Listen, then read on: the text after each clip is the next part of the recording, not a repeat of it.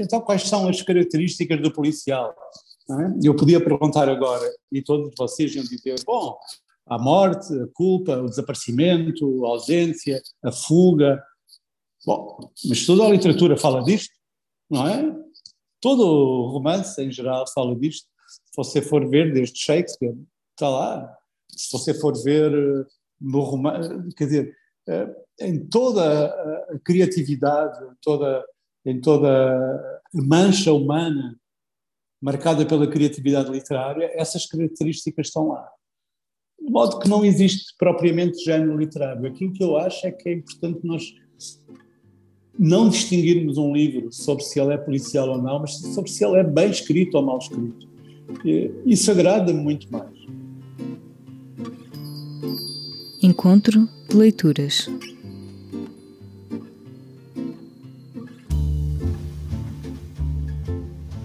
No dia 10 de janeiro, o convidado do encontro de leituras foi Francisco José Viegas.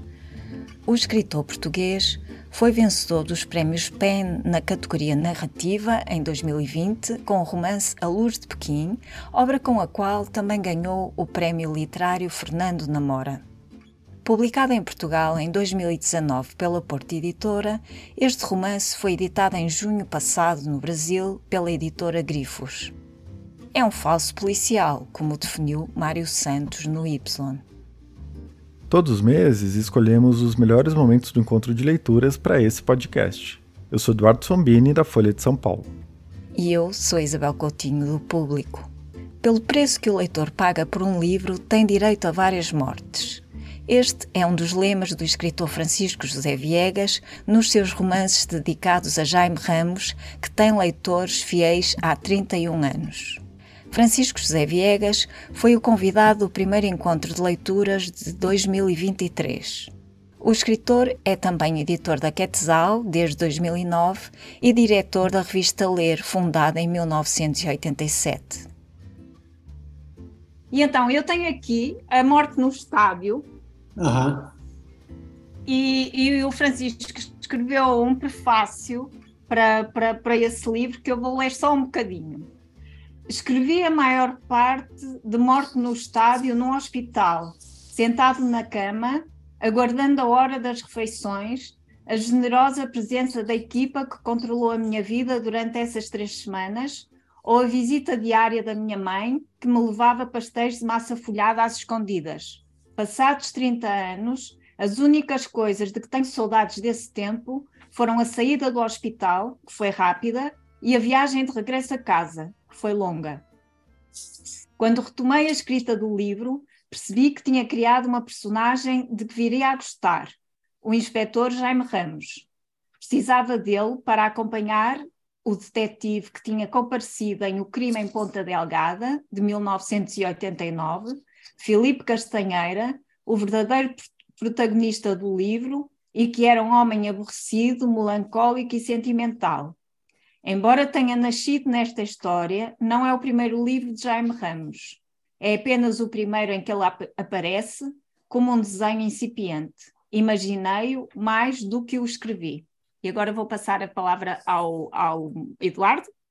É, então, Francisco, é, a gente queria aproveitar essa deixa né, para te pedir para falar um pouco sobre é, o que te levou né, a, a, escrever os livros da série, né? na verdade, contextualizar um pouco para os brasileiros que estão aqui, porque seus livros ainda são é, pouco conhecidos aqui no Brasil, né? Enfim, uhum. é, é como que você olha para essas obras hoje, depois de três décadas, né? O que, que te levou a, a dar início à série? Ui! Olha, obrigado, Eduardo, obrigado, Isabel. Eu acho que, passado este tempo todo, eu ainda não sei bem. Eu acho que foi para brincar. Foi um pouco para brincar com a literatura e brincar com uh, aquele desejo escondido que todos nós temos, que é de matar alguém. Mas como não podemos matar ninguém, então eu mato através dos livros, que eu invento histórias em que há gente que mata e gente que morre, gente que investiga. E esse, esse, é um jogo, não é? É um jogo que eu aceitei seguir. É um jogo que eu, eu não sabia que era um jogo que tinha tantos riscos, não é?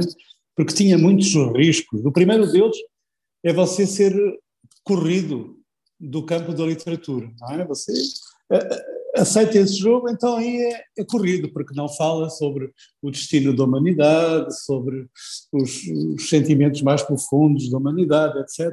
Você fala de coisas que dão gosto, dão, dão prazer. Aí eu, eu, eu, na verdade, eu para contar tudo, teria que contar a história de uma estada numa ilha, a ilha chamava-se Porto, chama-se Porto Santo, e, e, eu tinha ido fazer um trabalho jornalístico a, a Porto Santo, eh, que fica na Madeira, perto da Madeira. E, e, era um trabalho meio chato, mas eu precisava de alguma tranquilidade.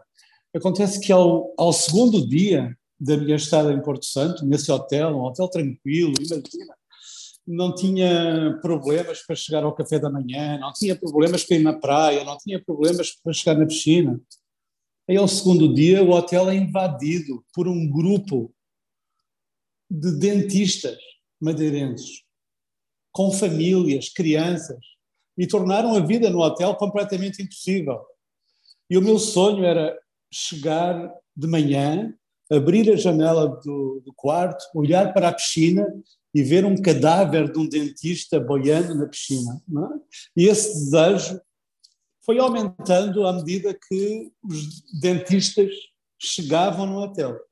E aí eu escrevi um conto, é? que ainda nunca foi publicado, mas é um conto sobre uma morte de um dentista num congresso de dentistas num hotel madeirense. E, e eu, que era um leitor muito ávido de literatura policial, eu pensei, bom, talvez eu possa escrever um romance policial, porque eh, provavelmente é divertido, e, e, então eu escrevi o, o, primeiro romance chamado Crime em Ponta Delgada. Foi em 1989 que eu escrevi esse, esse, primeiro romance. E o detetive era um pouco como eu, era chato, aborrecido, sentimental, um, um pouco desiludido e tal. Um, e, e, e, o livro saiu, foi, foi bom, foi bom, foi uma boa experiência, não é? Eu sabia muitas coisas sobre os, os detetives da literatura policial, mas não sabia construir um detetive, um detetive não é? Uh, nem sabia muito lidar com aquela mecânica do policial, porque é uma mecânica complicada, você não pode ter alguém morto às duas da tarde e às três da tarde a fazer um telefonema, não é? Portanto, quer dizer, há uma lógica, há, uma coerência, muito, há muito rigor nessa, nessa coisa. Mas, na verdade, não era esse rigor, nem era o policial que me interessava. Não me interessavam os mortos, não me interessava saber quem era. Interessava uma história de gente, histórias de pessoas que tinham destinos vividos à beira do precipício, não é? À beira do abismo destinos que eram eh, mal comportados, pessoas que lidavam mal com o seu destino e com o destino dos outros. E aí o crime em Ponta Delgada já era um pouco isso, não é? Era a história de um, de um político assassinado, um político de um partido maioritário, de um grande partido português que era assassinado. Assassinado por razões absolutamente pessoais, que não tinham nada de político, eram, eh, eram um motivo passional e depois eu quis escrever um, um, um livro uh, provocatório, que era uma coisa chamada Morte no Estado. Porquê? Bom, porque era futebol, não é? Um, e geralmente as pessoas que amam o livro geralmente não gostam de futebol. Eu não só queria misturar duas coisas inconciliáveis, como queria fazer um livro sobre futebol que não falava de futebol. E na verdade não é um livro sobre futebol. É um livro sobre as paixões, não é? É um livro sobre o perigo da paixão, sobre a, a forma como as paixões são perigosas e, e levam, uh, levam as pessoas a fazerem, a cometerem aquilo que nós sabemos que se faz quando se está apaixonado. E, e aí eu senti uma necessidade, como a Isabel disse naquele pequeno trecho, uh, eu senti a necessidade de um outro detetive, não daquele detetive que era o Felipe Castanheira, que era muito sentimental, muito, muito Francisco, não é? Eu precisava de um, eu precisava de um detetive que fosse o contrário, que fosse mais bruto, mais, cheio de humor, com mais humor, uh, mas ao mesmo tempo mais polícia, não é? E que fosse cético, pessimista, que fosse pessimista, tão pessimista que era cómico esse seu pessimismo, não é?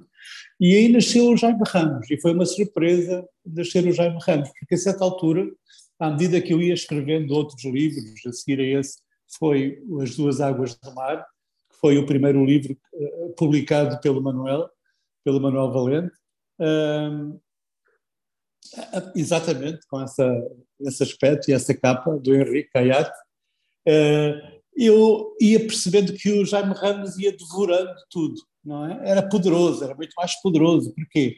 Porque era cómico, porque tinha humor, porque, porque não era eu, não é? Porque não era eu, eu tinha que uh, fazer um esforço para construir aquela personagem. Eu tinha que fazer um esforço para construir uma personagem que às vezes falava coisas que eu, com que eu não concordava, não é?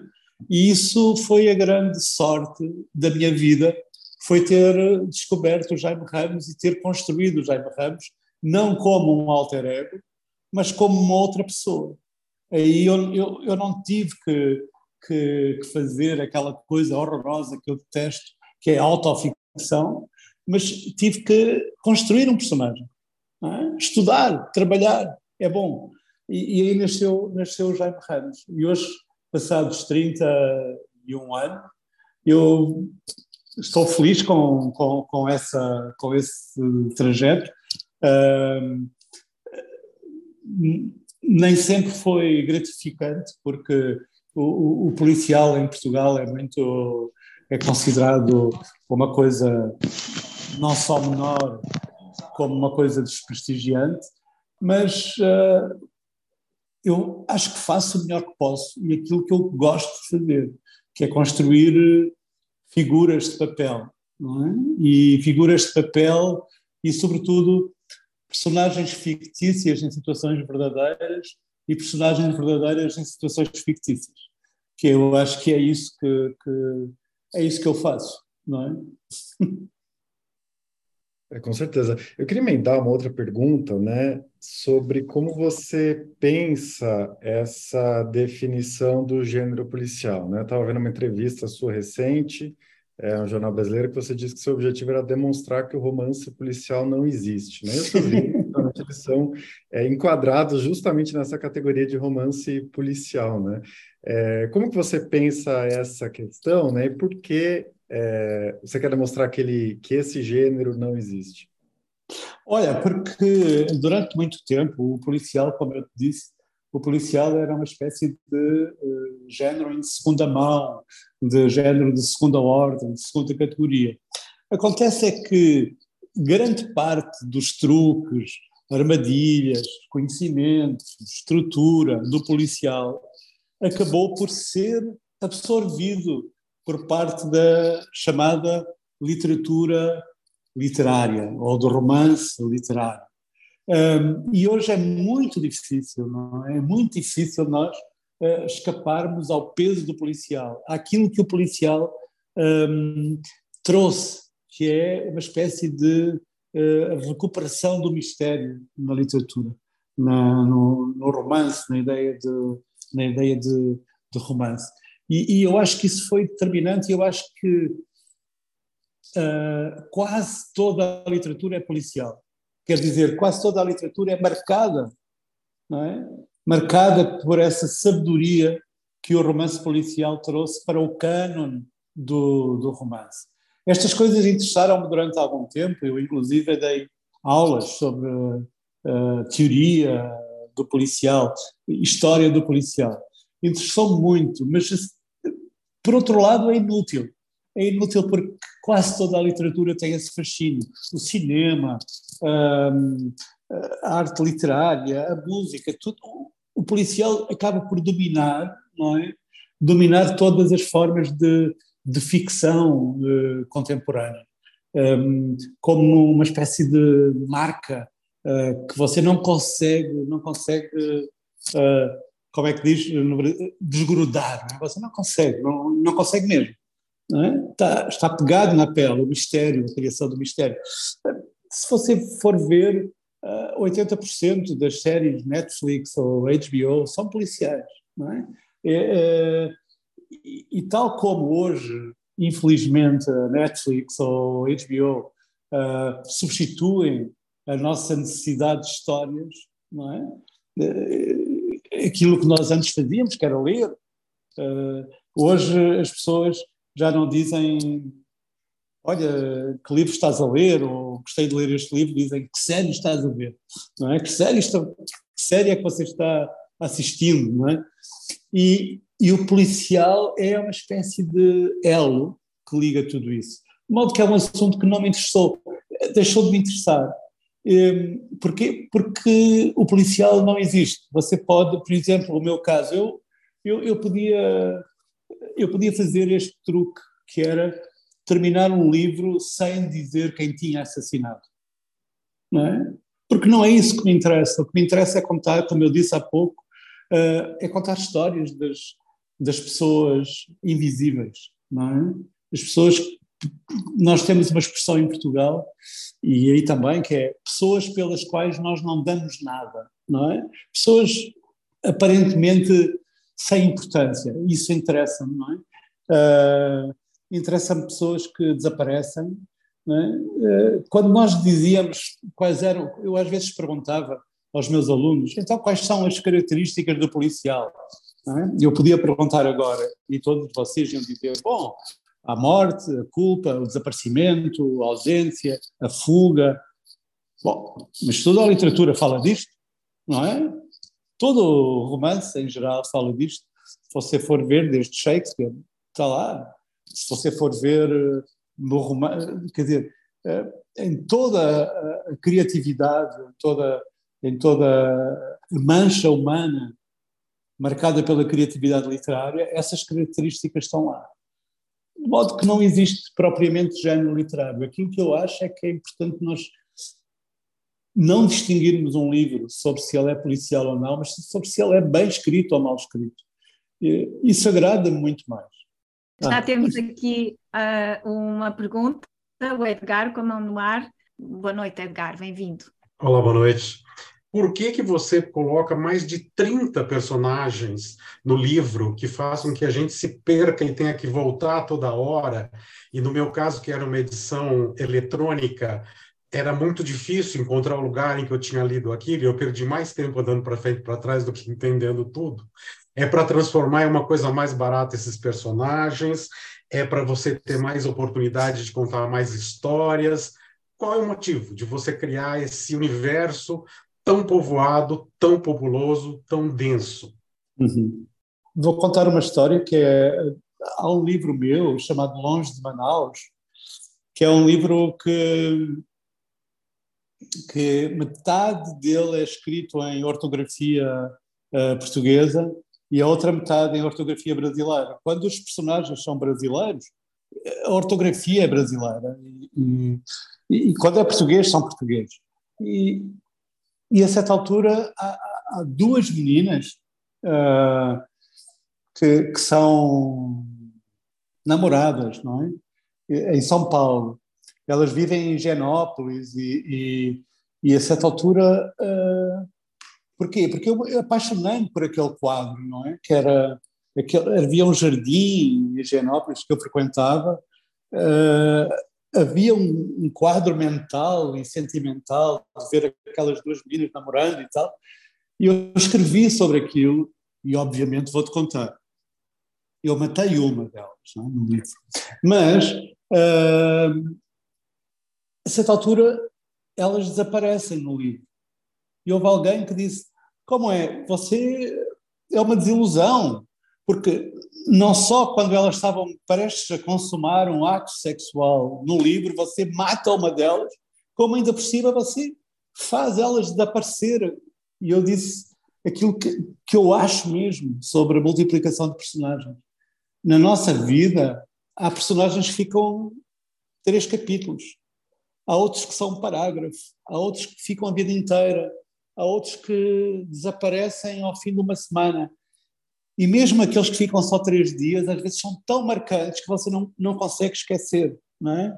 A gente faz uma viagem de, de comboio, uma viagem de trem, não é? uh, noturna e fala com pessoas. Eu lembro-me, na, na, minha juventude, eu atravessava a Europa de, de viajando de, de, comboio e conhecíamos pessoas maravilhosas. Ainda hoje recordo algumas e nunca vi mais. É? Aliás, algumas eu nunca vi à luz do dia, porque eram só conversas durante a noite, história. E aí é, é, você lembra, há uma passagem maravilhosa no, no, no A Grande Arte do, do, do Rubem Fonseca, uh, que é quando tem o Zakai, que é o, que é o, o, o herói, o anão, não é? Que, que maneja uh, também a faca, e, e o Zakai diz: Eu sou meio impossível de calar. É? E eu acho que quando uma pessoa está possuída pelo demónio de contar uma história, não pode, não pode poupar, percebe? As personagens vêm visitar-nos e nós não conseguimos, nós não conseguimos deixar de, de as guardar. É? E aí talvez possa haver um exagero. Mas eu gosto tanto de exagero. Aqui a meio do livro,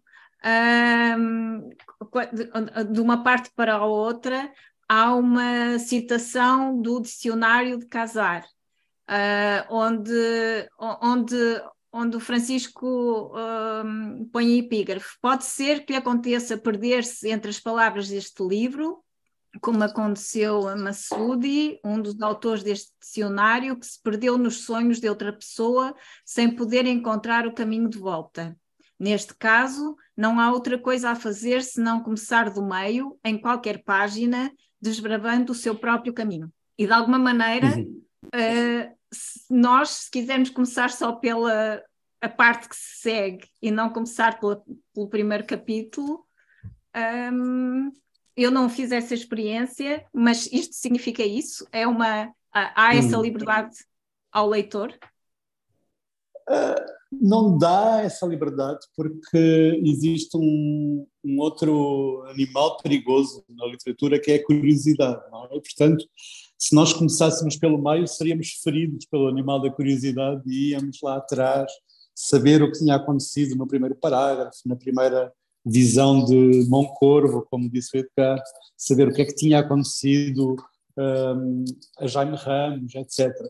Portanto, agora, tem muito a ver com a minha própria ideia de literatura, é que você é que não se pode, quer dizer, não é necessário começar a contar uma história do princípio para ela ter princípio, meio e fim, não é? E isso, hum, quando as pessoas têm aquela tentação um bocadinho uh, reacionária de dizer não, eu quero uma história com princípio, meio e fim. Eu acho maravilhoso, eu gosto de histórias com princípio, meio e fim, mas não é necessário começar no princípio, não é? Isso é, é um pouco a ver com esse livro de onde eu tiro essa frase, essa passagem, que é um livro maravilhoso do, do Milorad Pavic, Dicionário Casar, uh, que é um, é um, quer dizer, é, é um dicionário filibusteiro, não é? É, é, um dicionário que não é dicionário, que é um labirinto, não é? Nós perdemos no meio de, de, de, daquele texto. E, e o, o, sonho de qualquer autor, quer dizer, eu acho que o autor, um autor como eu, tem dois sonhos. Um, um deles é saber que um leitor se perdeu no meio do livro, não é? Saber que, que andou ali perdido e e que, e que se perdeu no meio das personagens. Esse é, é um bom sonho. E tem outro sonho maravilhoso. É, é, uh, isto não vem a propósito da tua pergunta, mas, mas tem outro sonho maravilhoso, que é saber que o personagem uh, ultrapassa o autor. Não é? Por isso é que eu uh, me lembro da mensagem da Manuela Cota, que, que vive no Porto, que, quer dizer, lembro-me das. Eh, eu costumo contar esta história das minhas edições na Alemanha ou, ou Itália, que aparece Jaime Ramos uh, em letras grandes e o meu nome em letras pequenas. Não é? Isso para mim é, é maravilhoso, porque significa que o importante é ele. Eu lembro-me em Itália, uma vez, durante uma feira, uma feira do livro em Roma, a, a televisão italiana, televisão italiana transmitia uh, a mesa que estava a ocorrer na feira. E o jornalista perguntou-me: então, a esta hora, são sete da tarde, o que é que Jaime Ramos vai cozinhar? É? E eu digo: olha, Jaime Ramos não sei, mas a mim apetece-me. E ele interrompe e diz: não, eu não estou interessado em você, eu estou interessado em Jaime Ramos mesmo. É? E eu disse: bom, este vagabundo que eu criei, afinal ele é mais poderoso que eu, isso é, ele ultrapassou, não é? E isso digo-te que é uma coisa maravilhosa. E é maravilhoso quando os leitores, às vezes, sabem mais do que eu sobre o personagem. Isto aconteceu. Um, para o, os nossos amigos brasileiros, imaginam há uma terra chamada Leiria, uma cidade de Leiria, onde se passa o crime do Padre Amaro, Décio de Queiroz, e, e, um dia estávamos no lançamento de, de, do Longe de Manaus, em, em, em Leiria, e há, estamos num, num, bar, é um barzinho com, com livraria, e, eh, e há uma senhora que está no bar e que diz: Olha, eu não, não conheço Jaime Ramos, nunca li um livro seu, vim com uma amiga aqui, mas conta um pouquinho de Jaime Ramos. E eu, pronto, aquilo é um, quer dizer, é difícil, não é? Então eu falei, eu disse, olha, ele é uma pessoa normal, como nós, ele vive na rua Barão Nova Sintra, no Porto, ele tem um carro um Seat, tem, uh, sei lá, vive no, vive no segundo andar, a namorada vive no terceiro, etc, etc. E de repente há uma senhora ao fundo da sala que diz, olha, desculpa, mas isso que você acabou de dizer é mentira. Eu disse, é mentira? Como é mentira? Eu escrevi o livro, como é mentira? Não, é mentira. Ele não tem um Seat, tem Volkswagen. Ele não mora no segundo andar, mora no primeiro. Ah, e corrigiu uma série de coisas que eu tinha dito e eu disse, não, não é possível. Eu vou chegar a casa no meio desta vergonha, não é? E eu vou tomar nota de tudo, não é? E, de facto ela sabia aquelas coisas todas, sabia qual era a marca do carro, sabia qual era o, o, o piso onde ele morava. Eu cheguei a casa, não é? escrevi tudo, a roupa dele, o guarda-roupa, as marcas de roupa, a, a, calça jeans, a camiseta, tudo, tudo, tudo, tudo, a, conta bancária, não é? Tudo. Passados três anos, eu publico Mar em Casablanca. E no meio de uma viagem de promoção do livro, nós fomos a Leiria, à mesma terra, e eu conto esta história. Tá. Conto esta história. E toda a gente riu, exceto uma senhora que estava ao fundo da sala e que disse: Essa senhora sou eu, e estou aqui para lhe dizer que neste livro também há muita asneira. E dizia, não, e eu disse, mas como? É, você põe Jaime Ramos vestindo um sobretudo, vestindo um casacão. Ele só pode vestir blusão, não pode vestir essa coisa. Eu disse, bom, mas estava inverno, não faz mal. Jaime Ramos veste blusão, não veste outra coisa qualquer. E ela foi corrigindo. E eu, eu disse, bom, isto é grande alegria, não é? Uh, eu, eu, eu eu sei que a literatura policial não é tão considerada como a outra, mas eu também já não me importo com isso. Mas saber que há pessoas que gostam do Jaime Ramos e o acompanham é uma, é uma grande alegria. Saber que inventou uma, uma figurinha, não é? uma figurinha de papel. Uh, tenho um amigo que é, é muito curioso. Ele é, era ministro até há, há um ano. E ele telefonava, não é? Estou a passar ao lado da casa de Jaime Ramos. É? Eu achava isto maravilhoso, não é? é? porque é como você criar uma pessoa que anda connosco, é? anda, anda pela nossa mão. E agora a Maria Eugênia. Como é que se debruçou, sabe, tantas ruas, tantas ruas, tantos sítios do Porto, que é impressionante. Ali, quando ele foi para, para o restaurante, para Matozinhos, e estava a chover bastante, ele chegou atrasado, e estava a uhum. chover na Via Norte, é que me fez alguma confusão o caminho que ele seguiu, porque eu não sei para a Via de Gaia como é que passou pela Via Norte. Ele explica que isso é justificação, é justificação para ele chegar atrasado mesmo. Mas foi buscar um caminho diferente. Como podia ter realmente passado pela circunvalação, ainda dava uhum. assim com um bocadinho de jeito. Também passei, passei toda a ação assim, será que agora o Jaime Ramos se vai cruzar com o Mário França? Porque o Mário França é o nosso detetive, graças, e agora que estão aqui os nossos colegas brasileiros, graças ao detetive Mário França, é que o coração de Dom Pedro pôde ir este ano ao Brasil, porque ele tinha desaparecido em determinada altura da Igreja da Lapa e depois o detetive Mário França conseguiu de facto orientar a coisa e descobrir. E eu não conseguia estar a ler o seu livro sem de vez em quando eu própria me cruzar com o Mário França. Com o Mário França. Com o Mário França, porque aqui nós estamos muito perto do, do, do, criador do Mário França, estivemos já muitas vezes com ele e são muitas as aventuras ou, ou as, uh, as, a investigação do Mário França. Agora, voltando ao seu, realmente eu, eu gostei muito de ter passeado pelas ruas do Porto. Um, o rapaz ainda por cima parece que ou, ou eu confundi ou ele ainda viveu na Senhora da Hora, o filho do Aleixo, e na Senhora Dora, a certa altura, até pensei que tinha andado na nossa escola, fiz as contas à, à idade e tal, assim, como eu estou próxima deste rapaz, vamos ver o que é que lhe aconteceu.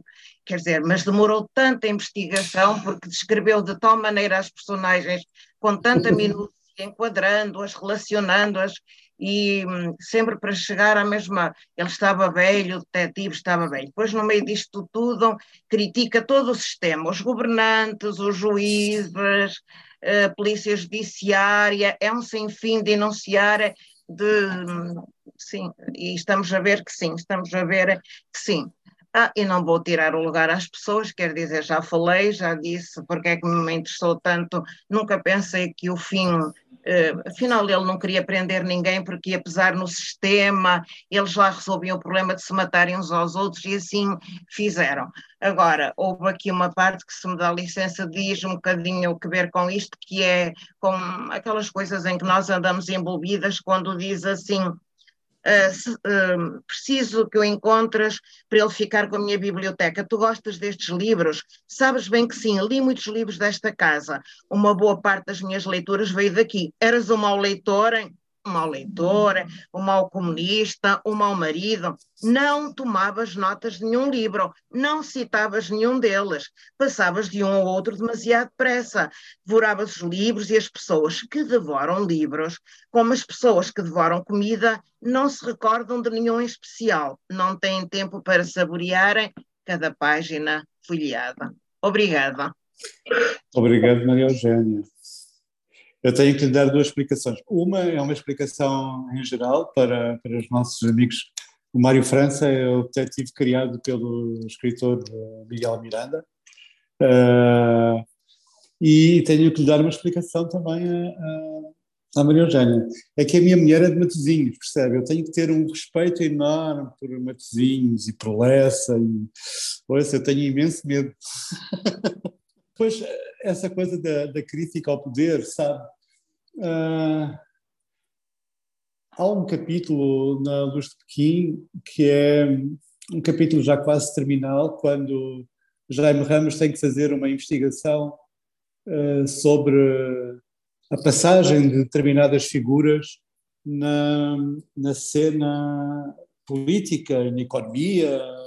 Uh, e o que ele faz é basicamente ir buscar, ir buscar o, as matrículas no curso de Direito de 67 uh, ou 66 uh, 73 e, e todo esse capítulo é a reprodução das ocupações depois uh, das profissões e das eh, posições depois desempenhadas pelas pessoas que frequentaram esse curso. Durante esse curso, ou melhor, esse curso foi frequentado por três presidentes da República, dois primeiros-ministros, 16 embaixadores, procuradores, juízes, diretores da Polícia Judiciária, etc, etc, etc. E quando ele faz a crítica ao poder, ele não faz a crítica ao poder por o poder exercer o poder, ele faz a crítica ao poder por o poder uh, ser endogâmico, ser uma questão de tribo, percebe?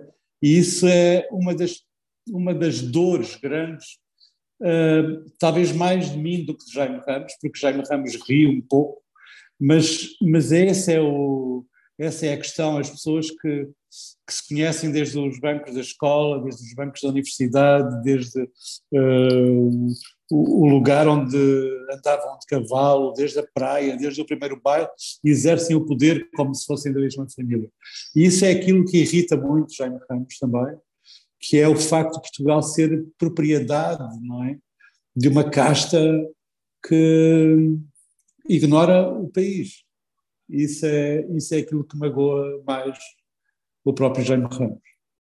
Vou passar a palavra ao Manel Alberto Valente, que já, para, para quem não estava aqui há bocadinho, o Manel Alberto Valente foi o, durante 30 anos o editor do Francisco José Viegas, por isso editou uh, muitos dos livros dedicados a, ao Jaime Ramos, e eu gostava, Manel, que além da pergunta que tu querias fazer, que contasses também uh, como é que foi essa história de quando, quando começaram a publicar uh, e depois de repente essa personagem durou anos e evoluiu e e gostava de que falasse um bocadinho sobre, sobre isso. Boa noite a todos. Uh, eu, eu começava, Isabel, por, se tu não te importasses, comentar um bocadinho aquilo que disse a senhora que falou antes. Porque se estiveram atentos àquilo que ela disse, perceberam que os leitores eh, que conhecem a obra do Francisco José Viegas não estão muito preocupados em saber se os livros dele são policiais ou não. Ela referiu uma série de circunstâncias e de características que têm a ver, digamos, com a vida eh, das pessoas em geral. Uh, e isso leva-me, isso leva-me uh, àquilo que, foi, que foram as declarações iniciais, e que é uma coisa que aqui em Portugal eu tenho insistido muito, e o Francisco é testemunha disso. A obra do Francisco em Portugal, e curiosamente isso não acontece nos países onde ela tem sido traduzida. A obra do Francisco em Portugal tem, sido, tem sempre sofrido uh, dessa espécie de oposição falsa que há entre o romance policial e a chamada literatura séria. Então, o que é que acontece? Os leitores típicos do romance policial, de certa maneira, ficam desconsolados com os livros do Francisco, porque, na realidade, os livros do Francisco não são livros policiais os leitores da chamada literatura séria ficam desencantados eh, porque os livros do Francisco têm um toquezinho de policial. E as pessoas ainda não perceberam, ainda não perceberam eh, que, e, e o Francisco já frisou isso há pouco, que cada vez mais, que cada vez mais a questão dos géneros é uma questão secundária na literatura. É? Uh, nós temos estado aqui a falar do policial, mas se pensássemos, por exemplo, no romance de espionagem, eh, eu não teria dúvidas em afirmar que o João Le Carré é seguramente um dos grandes escritores ingleses do século XX. Eh, e, portanto, tentar caracterizar os livros do Francisco aqui ou ali parece-me uma coisa que não faz, que não faz qualquer sentido, eh, porque o que é importante no Francisco e ele fala precisamente através da, dessa figura que o ultrapassou de certa maneira, que é o inspetor Jaime Ramos, o que é importante é o olhar que, através dos seus livros, ele faz sobre Portugal, ele faz sobre aquilo que nós somos, ele faz sobre os podres da nossa sociedade. E falo de uma maneira que não é, digamos, eh, demagógica, no sentido nada é muito explícito, mas através da, daquilo que se passa e das reflexões do próprio Jaime Ramos, nós temos realmente um, um panorama muito claro uh, daquilo que tem sido o nosso país ao longo dos últimos anos, uh, pelo menos durante os 30 anos, mais ou menos, em que o, em que o Jaime Ramos existe. Uh, tu perguntavas-me como é que foi. Foi muito simples. O, o Francisco tinha publicado A Morte no Estádio numa editora que se chamava Difusão Cultural. Uh, que era brasileira. Que era brasileira.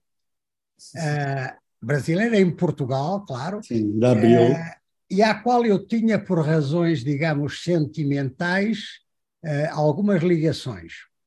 a difusão cultural estava a atravessar, digamos, um momento complicado, e um determinado dia estava eu como diretor editorial da, da ASA, uh, o Francisco telefonou-me e disse-me tenho aqui um romance novo, queres publicar? É, isso, devo confessar que foi um dos momentos mais, mais emocionantes, digamos, da minha vida de editor, porque o, o livro do Francisco, As Duas Águas do Mar, foi o primeiro livro uh, que eu publiquei nessa nova etapa da minha vida editorial na ASA. Não é? Eu tinha estado antes na Don Quixote e iniciei o meu trabalho na ASA precisamente com a publicação das Duas Águas do Mar em 1993, salvo erro. É fácil ver aqui a ficha 90 92. 92. 92. Portanto, a minha relação com o Francisco começou aí uh, e foi até ao fim, no sentido de que uh, eu publiquei todos os livros do Jaime Ramos, exceto este último, que saiu, o Melancolia, porque nesse momento eu já me tinha retirado da, da atividade editorial.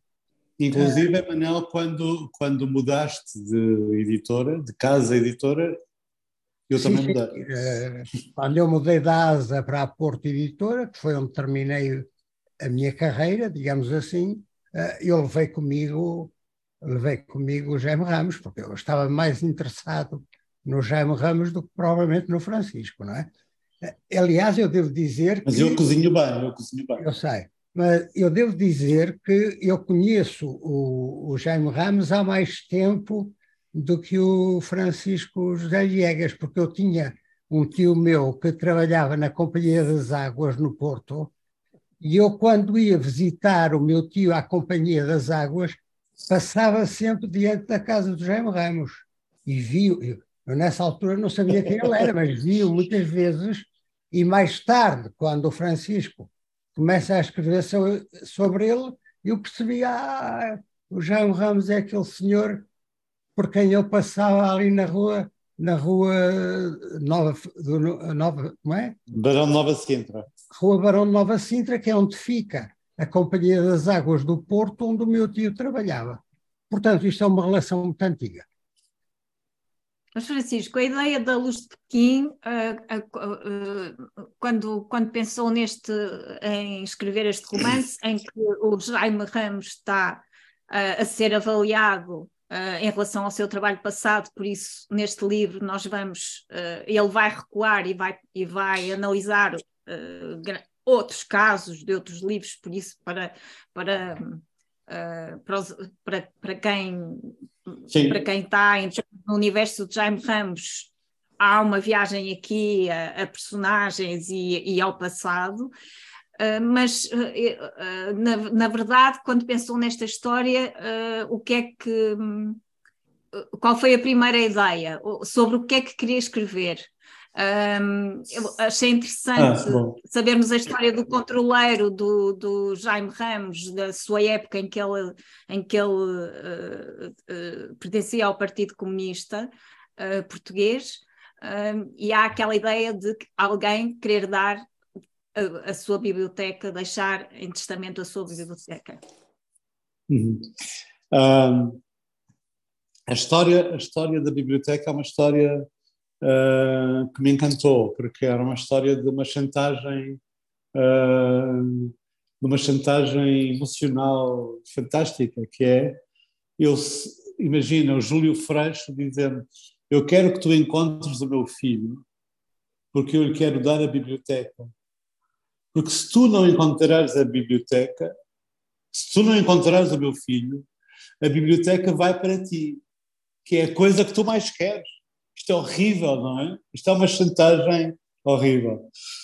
Para quem ainda não leu Melancolia, este é um problema que vai resolver-se só no Melancolia. No Melancolia há uma solução para este problema.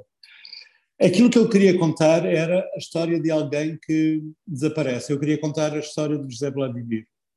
Um, José Vladimir é, é, quer dizer, uh, foi uma pessoa que eu conheci de outra maneira, é uma mistura de várias pessoas, mas é, é, é uma personagem real, na verdade. É alguém que, que, que já não suporta, a partir de certa altura, já não suporta viver no meio do bem, não é? E, e foge para o Brasil. Ele vai para o Brasil, nessa altura, e, e depois, se se recordarem, em 2002, 2003, há, há, um, há uma série de problemas uh, que acontecem a um espião português, a um, a um, a um português que trabalhou para os serviços de espionagem uh, brasileiros, para os serviços de informação brasileiros, para a BIN, etc, etc. E, e, isso foi uma coisa que me impressionou muito uh, na altura, foi por volta de 2000 e, 2002, 2003. É? Foi um bocadinho um escândalo que afetou os canais diplomáticos na altura. E eu quis fazer essa, cruzar outra vez o, o, o Atlântico, não é? O, o Onésimo, um amigo nosso comum, todos nós, fala do Rio Atlântico e não do, do Oceano Atlântico, o Rio Atlântico, as duas margens. É? E eu quis outra vez escrever uma coisa de alguém que estivesse pendurado entre as duas margens. É? E o José Vladimiro era essa pessoa por um lado, leva atrás de si um passado, que é também o passado de Jaime Ramos como ex-comunista. É? E repara, quando, quando ele tem que fugir, quando ele tem que escapar, quando ele tem que se esconder, ele não se esconde no Brasil, não se esconde no outro lado qualquer. Ele vai esconder-se onde? Em Portugal. É? Vai outra vez para Portugal, vai para o Douro, vai esconder-se no, no, no Douro. E era a pessoa que eu queria que ele é a pessoa que cansada daquelas desgraças todas, a morte do, do, da mulher, do filho, uh, todas aquelas coisas que aconteceram, uh, ele quer uma vida nova. E essa vida nova ele só consegue no, no Oriente, só consegue longe, longe, longe onde as coisas são tão grandes que ninguém se encontra. É? Então, são tão grandes que é impossível ser, ser encontradas. E essa dimensão da China é muito isso. Eu queria, no projeto inicial, uh, a Isabel estava a perguntar disso, do, do, do projeto inicial, uh, o projeto inicial era Macau, porque eu tinha uma paixão muito grande por Macau. Macau é uma terra espantosa, que também tem uma luz muito, muito especial, e é uma, é uma terra tão estranha, é um cenário de cinema, não é? É um, é, um, é um cenário de filme, tudo aquilo, aquela luz, aquela mistura, não é? Mas, entretanto, eu descobri Pequim e, e, e também foi outra paixão. Eu quis colocar alguém que, que vive em Pequim, que vive naquele mundo que nós, não, nós deste lado, não é? Uh, não conhecemos realmente. Nós temos muitos juízos sobre a China, muitos juízos sobre Pequim, uh, mas na verdade não conhecemos nada, não, não, não sabemos nada, não sabemos, uh, sabemos muito pouco de um país de, um, de, um, de, uma civilização que inventou os caracteres móveis 500 anos de Gutenberg, que criou os guarda-chuvas, que inventou a pólvora, o papel, a tinta, a tinta, o pigmento da tinta foi é chinês, que, que, inventou os cardápios de restaurante, não é? Um, e sabemos muito pouco dessa civilização que tem uma poesia maravilhosa um, e que tem uma história que, apesar de tudo, nós não, nós não conhecemos e não fazemos grande esforço em, em, em conhecer. Um, e isso também era importante colocar, por isso também era importante colocar o José Vladimir lá, é? Na, naquele bairro, no bairro de Shaoyang, uh, que é um bairro simpático e tudo, mas eu queria pô-lo lá e queria que ele não voltasse. No fundo, não é nada de original, porque nos meus livros há muitos portugueses que não querem voltar a Portugal. Isso acontece no Longe de Manaus, acontece no Mar em Casa Blanca e volta a acontecer, volta a acontecer neste. É? E eu acho que é, uma, é, é também uma certa maldição portuguesa. É? Nós sermos. Hum, nós sermos uma espécie de gente em diáspora permanente. isso, é, no fundo, mas no fundo não podemos perder isso, porque é isso que faz a nossa, é isso que faz o nosso milagre, a nossa, a nossa grandeza, a nossa, a nossa graça. Vou passar então agora a palavra à Regina. Regina. Boa noite. E, primeiramente, Francisco, eu começo com os elogios. e, e eu digo que o, eu compartilho com o Edgar, que foi o, o primeiro colega a, a te abordar, sobre a, a descrição que você faz do espírito brasileiro. Eu achei aquilo fantástico e, e, e fiquei me perguntando, mas como que ele consegue uh, expressar tão bem uh, o que é o, o Brasil, o nosso povo, enfim.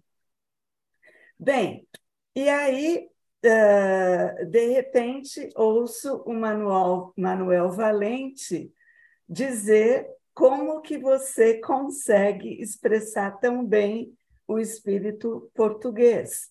Então, eu acho isso fantástico. Você realmente uh, trafega aí nesses dois uh, uh, continentes, nesses dois países, né, e continentes, e de uma maneira muito, muito incrível. Um outro elogio, e, e foi o que me fez uh, continuar a ler seu livro, são as descrições dos locais. E, de novo, eu concordo com o colega Edgar, porque uh, é, é, tão bonito, é, é muito melhor que um guia turístico eu fiquei assim morrendo de vontade de ir a Portugal e visitar cada um daqueles lugares. É realmente uh, fantástico. E, e, bom, espero fazer isso um dia, porque são tantos detalhes, é, é muito, muito gostoso, apaixonante mesmo a gente lê aquelas descrições, aqueles caminhos todos. Bem, aí vem a história em si. Eu confesso que eu fiquei zonza com o nome.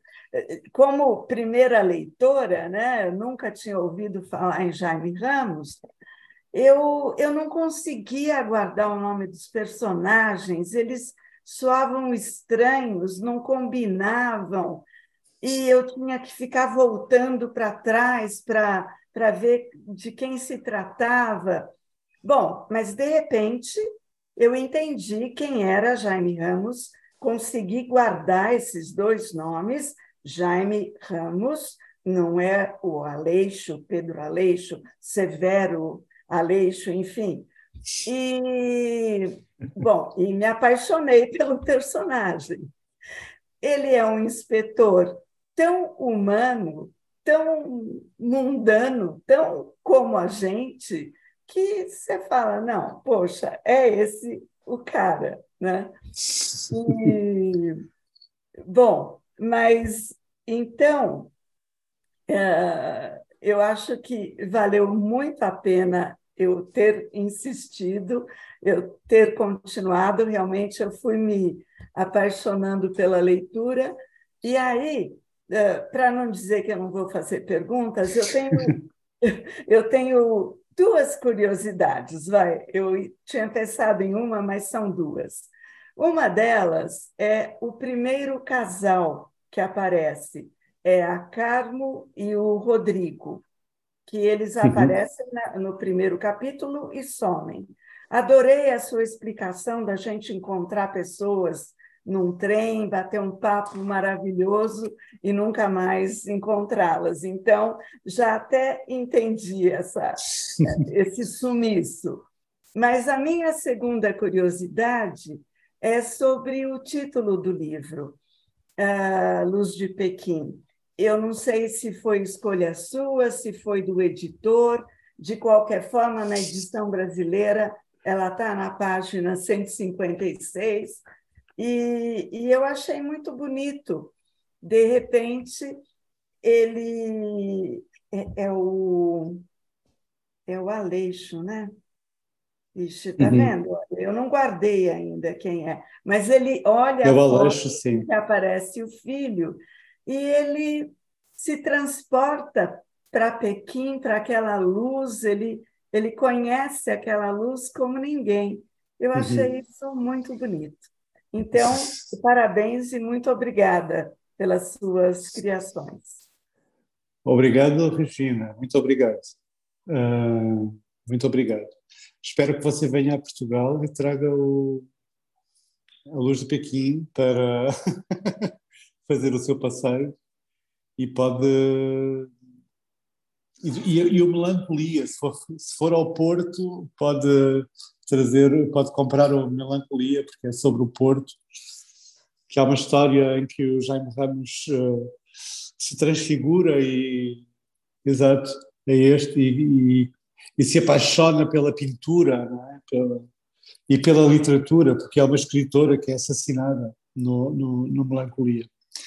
Eu, olha, muito obrigado por essas observações sobre, sobre os, uh, os personagens sobre Carmen e Rodrigo, eu acho, eu, eu gostei muito de escrever essa passagem do, da, da Carmen e do Rodrigo, porque é um bocadinho uma visitação da inocência, não é? Moncorvo é uma, é uma cidade muito pequena, não é? De, de 1.500, 1.500 habitantes, não, não tem mais que isso. Mas onde você pode comer muito bem, muito bem, muito bem. O Manuel Valente está aqui e também já, já, já experimentou. E é uma, é uma, é uma cidade, parece, do século passado, de, de, há dois séculos, não é? É uma cidade muito antiga, muito antiga, e, e de repente aquele casal, não é? Carmo e Rodrigo, eles, eles vão no meio daquela coisa velha, antiga, não é? E são uma espécie de visitação do, do amor, da pureza, do, da juventude e do atrevimento, não é? Isso é, a mim cativou-me muito. E, e, e finalmente a, a, Luz de Pequim é, tem, essa, tem essa passagem, não é? E foi aí que quando, quando, uh, quando o, o Aleixo uh, tem essa, portanto, encontra essa, essa frase, ele fala da luz de Pequim, eu, eu percebi que eu próprio tinha encontrado a luz do livro, quer dizer, eu tinha que encontrar, eu, eu sabia que o, que o lugar onde as coisas se iriam resolver era em, em, em Pequim. Eu tinha uma ideia de escrever um, um romance sobre uh, o Oriente, e sobre Portugal no Oriente, sobre Macau, um, e nunca consegui, mas eu queria escrever sobre Pequim, por uh, motivos que têm a ver com a minha vida pessoal. Uh, eu acabei por me relacionar também muito com, com Pequim, porque a minha mulher trabalha em Pequim, É um, é um casamento que funciona, estão vendo, não é? Eu em Portugal, ela em Pequim, portanto a coisa funciona. E, e, e eu fiquei muito apaixonado também por aquela luz de Pequim. Uh, é uma luz muito especial, muito estranha, muito tanto é cinza como é vermelha, é uma e, e, e o, o quando fala disso diz uma coisa muito um, acertada, que é uma luz inconfundível, não é? Ele vê as fotografias e diz isto é a luz de Pequim, não, é? não, não há outra. Ou seja, um, a Regina estava, a Regina, sim, estava falando da, daquilo que é único, não é? E às vezes o nosso trabalho é procurar aquilo que é único durante fragmentos, mas que depois unifica tudo o resto, não é? reúne todo o resto. E a luz de Pequim era esse, esse elemento. Foi assim o nosso encontro de leituras de janeiro com Francisco José Viegas, autor do livro A Luz de Pequim. romances, memórias, ensaios e obras de jornalismo literário ou de crônicas. O Clube Conjunto do Público do Jornal Brasileiro Folha de São Paulo se reúne todas as segundas terças-feiras de cada mês para uma conversa online com leitores de ambas as publicações. Na próxima sessão, a 14 de fevereiro, o escritor e historiador moçambicano José Paulo Borges Coelho é o nosso convidado. Em discussão vai estar o romance Museu da Revolução, obra que ficou em segundo lugar no Oceanos, Prémio de Literatura em Língua Portuguesa 2022. Junte-se à nossa conversa com José Paulo Borges Coelho sobre o livro Museu da Revolução. Contamos consigo. O público fica no ouvido.